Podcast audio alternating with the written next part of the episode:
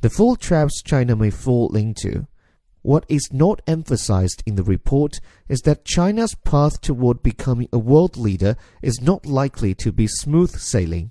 In order to fulfill these ambitious targets, China has to overcome four traps the middle income trap, the Tacitus trap, the Thucydides trap, and the Kindleberger trap.